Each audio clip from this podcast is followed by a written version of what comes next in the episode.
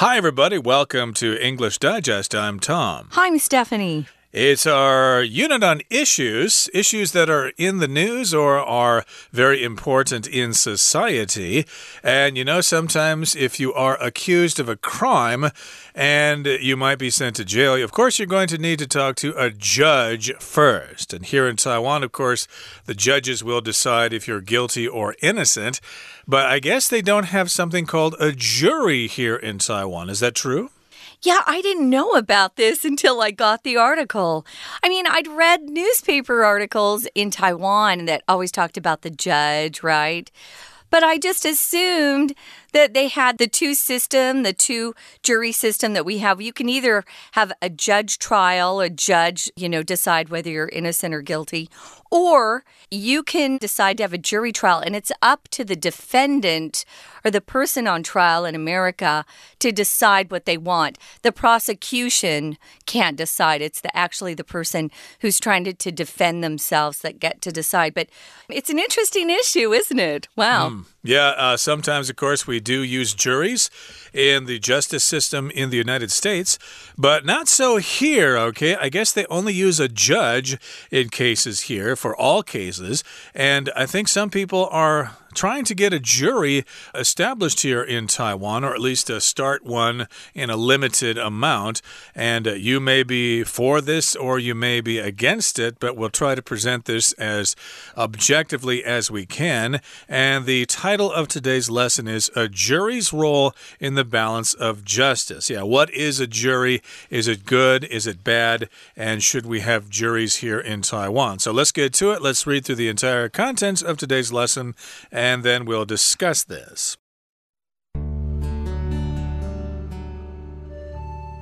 Taiwan's activists and politicians have long debated whether the country should adopt a jury trial system. In this system, which is currently employed in 52 countries across the globe, citizens serve on a jury to help determine a trial's outcome, using the evidence provided in court along with directions from the judge.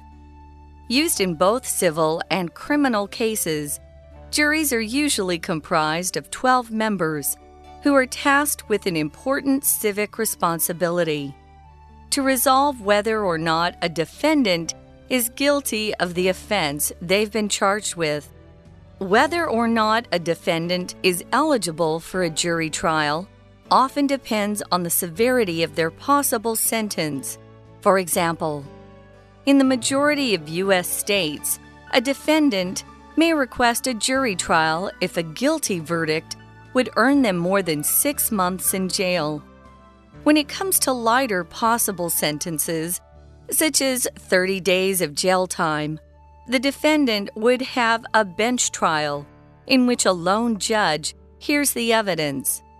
With jurors playing such a crucial role in people's fates, it's critical that the jury selection process be as fair as possible. That's why potential jurors are first randomly selected from lists of registered voters. Afterward, these candidates are asked a series of questions about their background and behavior. These may cover their age, gender, and race, as well as lifestyle questions ranging from what is your primary source of news? 2. Have you ever been the victim of a crime? During this portion, both the defense and prosecution can dismiss jurors who they believe show certain prejudices in order to leave a pool of jurors that appear unbiased and together accurately represent a cross section of the community. Okay, as promised, we're going to discuss the contents of today's lesson. It's all about something called a jury. Again, that's a group of people in a court who help decide the guilt or innocence of someone accused of a crime. And we're talking about the jury's role in the balance of justice. Okay, we want justice, of course, but we want to be fair, of course, and that's what balance is all about. And here in Taiwan, we've got activists and politicians, and they have long debated whether the country should adopt a jury trial system. So, if you are an activist, you are someone who is trying to promote some kind of a change in politics or in society. Remember a couple of years ago when everybody was debating whether Taiwan should legalize same sex marriage, you had a lot of activists who wanted this to be passed. They wanted this to be law in Taiwan. And of course, there were also activists who were against that. They were campaigning and sending out information and talking to people to promote their points of view. So, yes, we've got activists here in Taiwan and also politicians, you know, in your legislatures and things like that. They've long debated this question. They've debated this issue. Yeah, should we have a jury trial system? Right. So, in this system, and we're talking about the jury trial system, which is currently used or employed if you get tired of using the verb use, you can use the verb employ just to mean something is used in a way where people are actually putting something into action. It has nothing to do with having a job or giving someone a job. Just means you're using a particular method. So, this jury trial system is currently used in 52 countries across the globe. So, this is how it works. Citizens serve on a jury to help determine a trial's outcome or the results by using the evidence provided in court along with directions from the judge. It's the judge that tells the jury what the defendant is charged with and what judgments they can come up with at the end. They can't just decide to charge somebody with first degree murder, which is the worst kind of murder that you planned in advance. Or maybe they decide, no, I'm just going to charge him with uh, manslaughter, meaning he killed someone, but he didn't mean to. That sort of instruction or directions will come from the judge. But citizens do serve on a jury. You aren't really paid very much. You're paid $12 a day. At least that's what I got many years ago in New York. But uh, you have to leave work. Your boss or business must give you permission to leave. It's just part of the law. It's in our Constitution that we have access to a jury trial if we want one. Yeah, I've uh, never served on a jury myself, but uh, as a registered voter, I could get some kind of notification at any time. Yeah, nobody wants to get that notification in the mail. yeah, it might be an interesting experience to serve yeah. on a jury. It would be something to talk about with your friends and stuff like that. You could be the life of a party talking about that, but still, it does kind of interrupt your life. And uh, yeah, you don't get paid very much for it. But uh, this is used or employed in lots of countries all over the world. And yes, you're part of the process of justice. And uh, I think the judge is also still there, and the jury's uh-huh. decision uh -huh. is usually the final decision. But I think I've heard that uh, sometimes judges can say, No, jury, you found the wrong conclusion there. I'm going to go against you on this. But it's I think very, very rare. I think that's rare. Usually the jury's decision is final. And uh, here it goes on to say, uh, used in both civil and criminal cases, juries are usually comprised of 12 members who are tasked with an important civic responsibility. So they're comprised of 12 people. Comprised here just means they're made up, they're constructed of these 12 people. Uh, the juries have 12 people in them, basically. And they have this task or this uh, challenge. Uh, they need to make this decision, and it's, of course, described here as an important civic responsibility. So here, civic is an interesting word. That's a model of car. If you go to your Honda dealer, you might buy yourself a Honda yeah. Civic. But uh, here, of course, Civic has to do with a city or a town. Like in Taipei, we have Shimin Dadao, which I believe is called Civic Boulevard. Yeah, it is. Also in high school, at least in the U.S., we had to take a class called civics or civic education or, or, my civics class, which was about the government and how it operated. You could learn about the Constitution and how, as a good citizen, you were supposed to obey the laws. I don't know if they teach that anymore, but uh, they did when I went to high school. So they're given a job or they're tasked with a job or a responsibility, and that is to decide or to resolve whether or not a defendant is guilty of the offense they've been charged with. Now, when you're talking about this word offense and you're talking about someone's been accused of that they're guilty of doing, um, we use the pronunciation offense right? Listen to that offense. So the zhongyin, I'm thinking zhongyin. The strong syllable is on the second syllable, offense. But if you're talking about sports, you sports fans out there, and you're talking about the two sides of a sports team, the the defense and the offense, we pronounce them differently. Defense, offense, but here it's the offense. And pretty soon we're going to come across that word defense. And notice that pronunciation is also different than just sports. Sorry about that. If you mispronounce it, we'll still understand you. But yeah, the pronunciation on this is different than we uh, use in sports. Yeah, offense, of course, when somebody breaks the law, basically. Mm -hmm. And of course, in the U.S., and I'm sure in other countries, uh, the accused is presumed innocent until proven guilty. Okay, in some places, it's the opposite. You're guilty until you're proven innocent, which uh, we kind of think is uh, the sign of a backward country. Uh, you need to have a jury to determine someone's guilt, and then you go to prison, then you get your head cut off, or whatever. Okay, that brings us us to the midway point of our lesson for today. Let's take a break right now and listen to our Chinese teacher. Hello，大家好，我是哈利，欢迎收听 English Digest。我们今天要阅读的课程是 Unit Seven 第一天的文章。如果大家有看过跟法律有关的电影或影集的时候，应该会看到美国法庭有陪审团的存在。但究竟陪审团是怎么产生的呢？又有什么权利呢？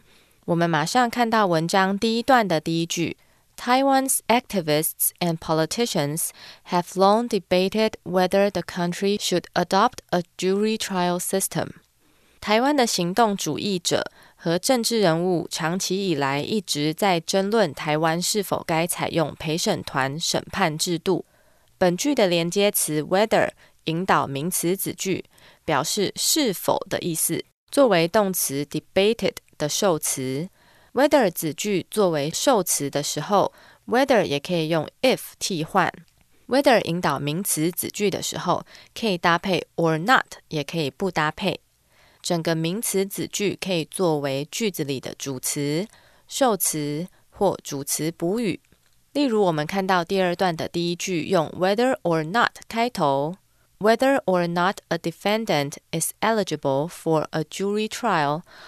often depends on the severity of their possible sentence。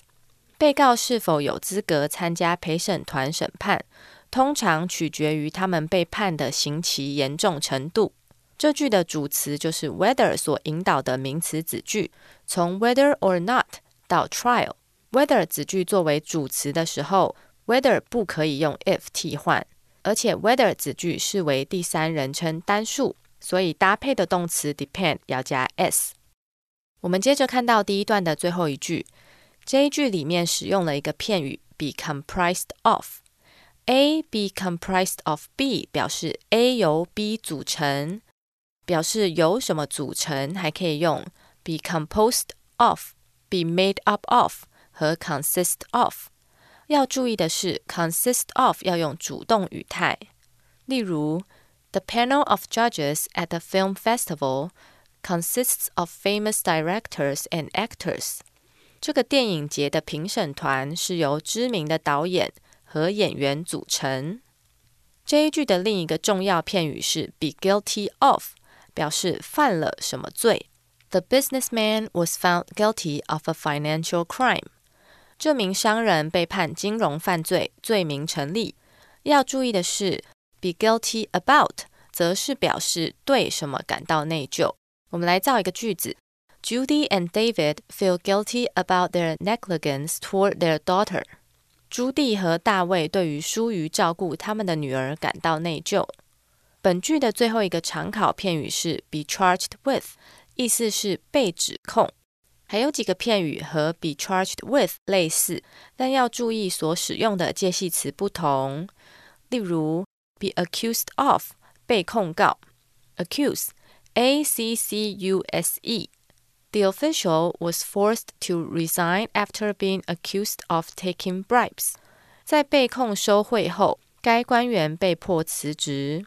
另一个片语是 be sued for，也是被控告的意思。The doctor was sued for making an incorrect diagnosis, leading to a patient's death. 那位医生因为做了错误的诊断，造成病人死亡而被告。We're going to take a quick break. Stay tuned. We'll be right back.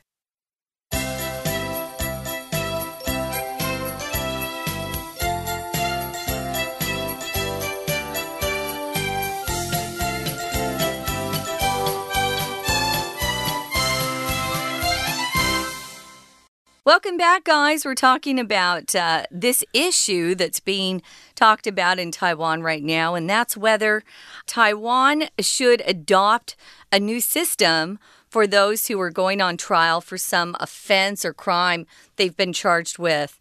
Currently, you guys have a judge who decides whether someone is guilty or not guilty.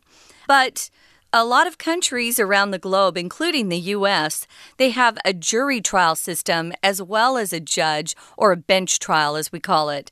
So that jury would be uh, made up or composed of 12 people. Here we're using the verb comprised of which is a little bit more, you know, I was going to say gaudi. It's a little harder than uh, made up of. So that's a great verb to memorize.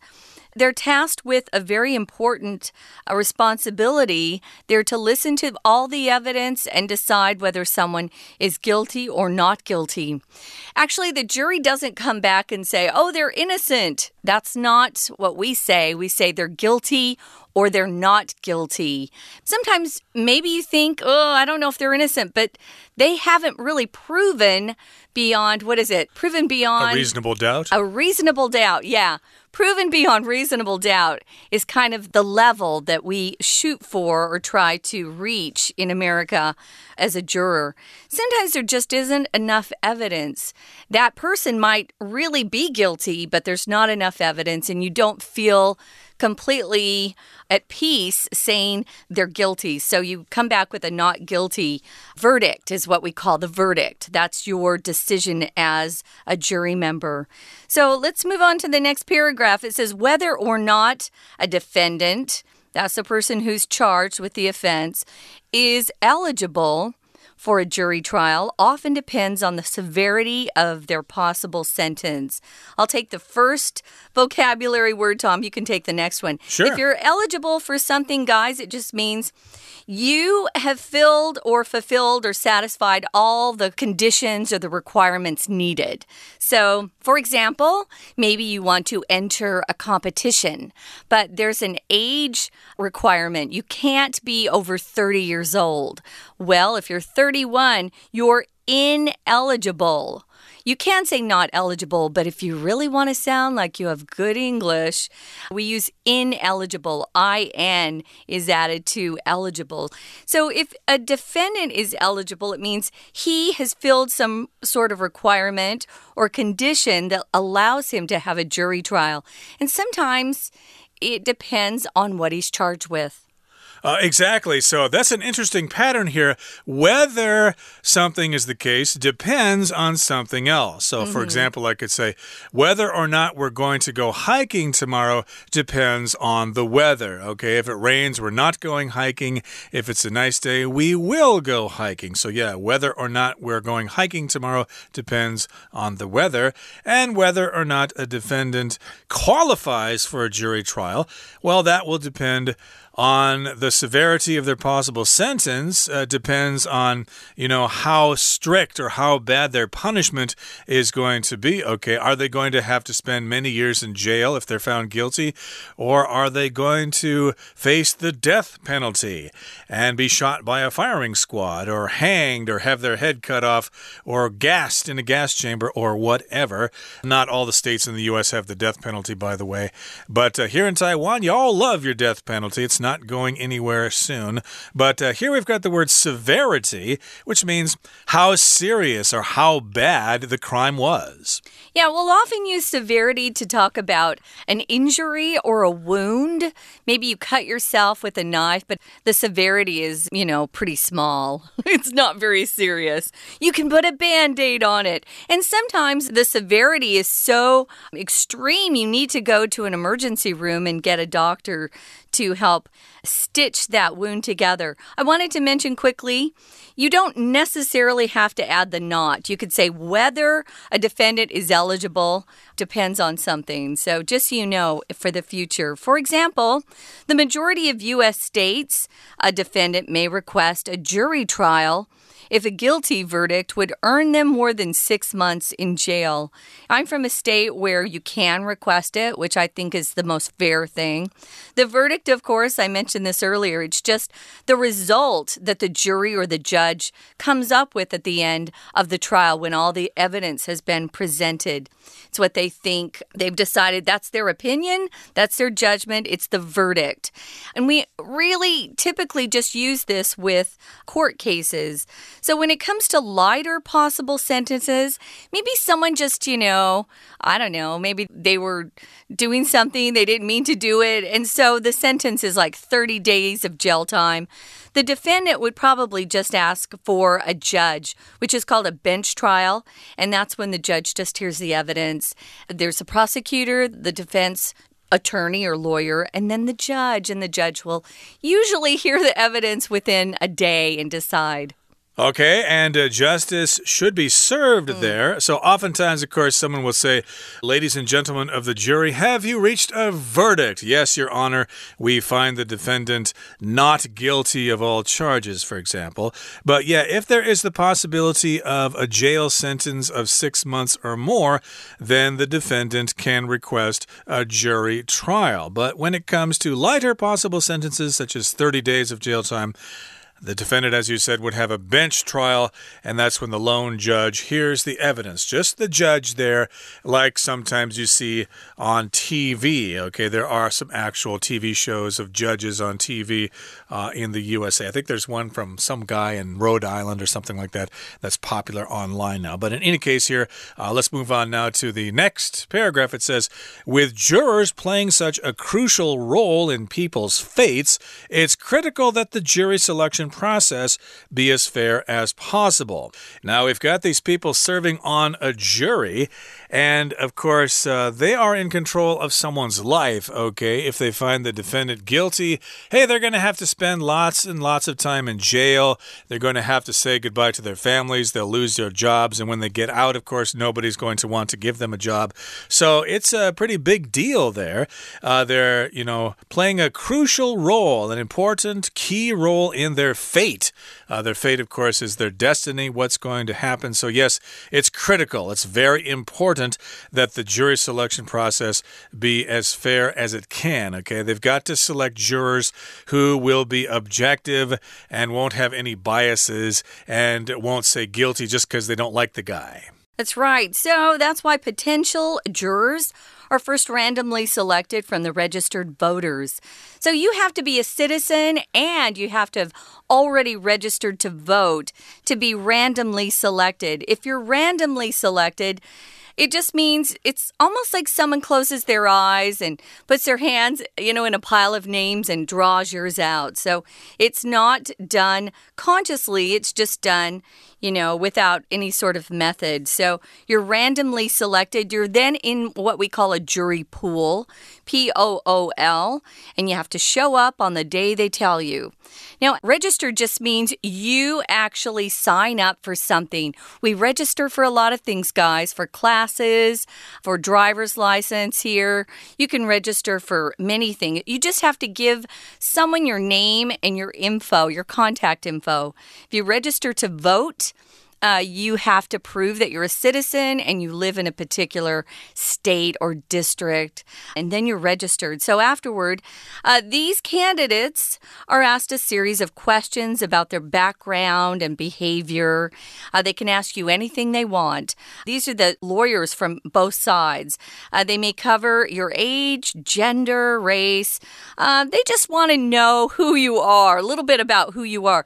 If they don't like the answers that you give, give, or they think you won't uh, be fair to their client, or you'll be too easy on the client or easy on the defendant, uh, they will ask the judge to strike you or to get rid of you. And they only have a couple of a handful of these, uh, so they can't get rid of everybody.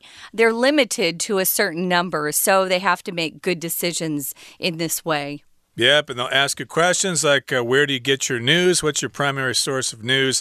Have you ever been the victim of a crime? Has anybody ever mugged you or stolen your car? And during this portion or this particular time, both the defense and prosecution can dismiss jurors who they believe show certain prejudices mm -hmm. or biases in order to leave a pool of jurors that appear unbiased and together accurately represent a cross section of the community. So if you're unbiased, of course, that means you're not prejudiced, basically. You don't have any uh, particular opinions about anybody. Uh, you want to be objective and not subjective.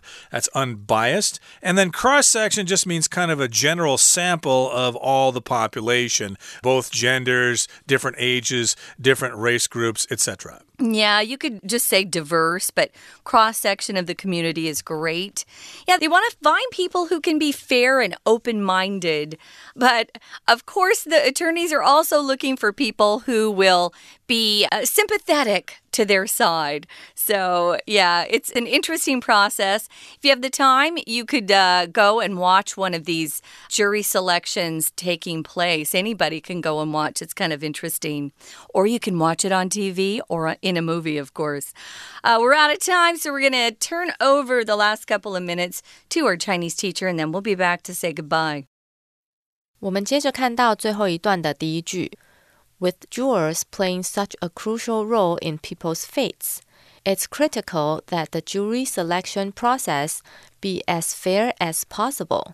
陪审员在人们的命运中扮演着至关重要的角色，因此陪审团的选拔程序必须尽可能的公平。本句使用了句型 "It is crucial that" 加主词加 should 加原形动词。